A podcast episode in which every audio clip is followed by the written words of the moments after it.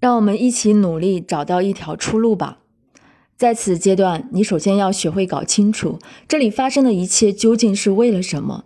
总的来说，在依赖与自由之间的牵扯纠缠，都不过是通过一方的问题来展现双方曾经所受的伤害，只是表现方式不同而已。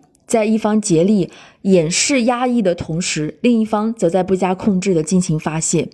针对这个阶段的情况，我们在此提供一个具体而有效的练习。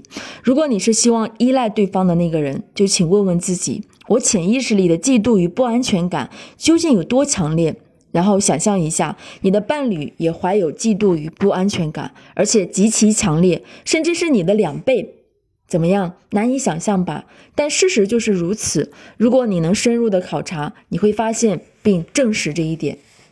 接下来，请坦率的承认自己已经很久都没有兴趣和热情去寻求彼此靠近，设法丰富两个人的感情生活。坦率的承认，这一切都源自于你内心的愤怒。你对于不得不一再祈求爱情而感到无限痛苦，对于导致你痛苦的伴侣充满了强烈的怨恨。你甚至不断的向你的朋友抱怨，你觉得自己只是在麻木中维持关系而已。此刻你已经知道你们的共同之旅应该朝什么方向发展。不要再做自己恐惧感的奴隶，请尽快站起来，听从你潜意识中的感觉。他们需要更多的空间。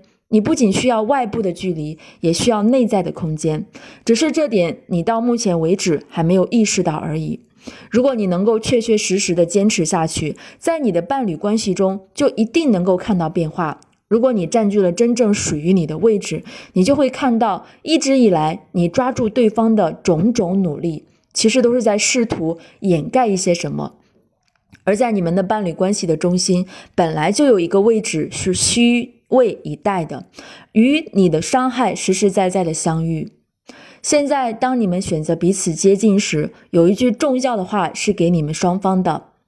我不知道现在该怎么做，也许我们一起可以努力找到一条出路。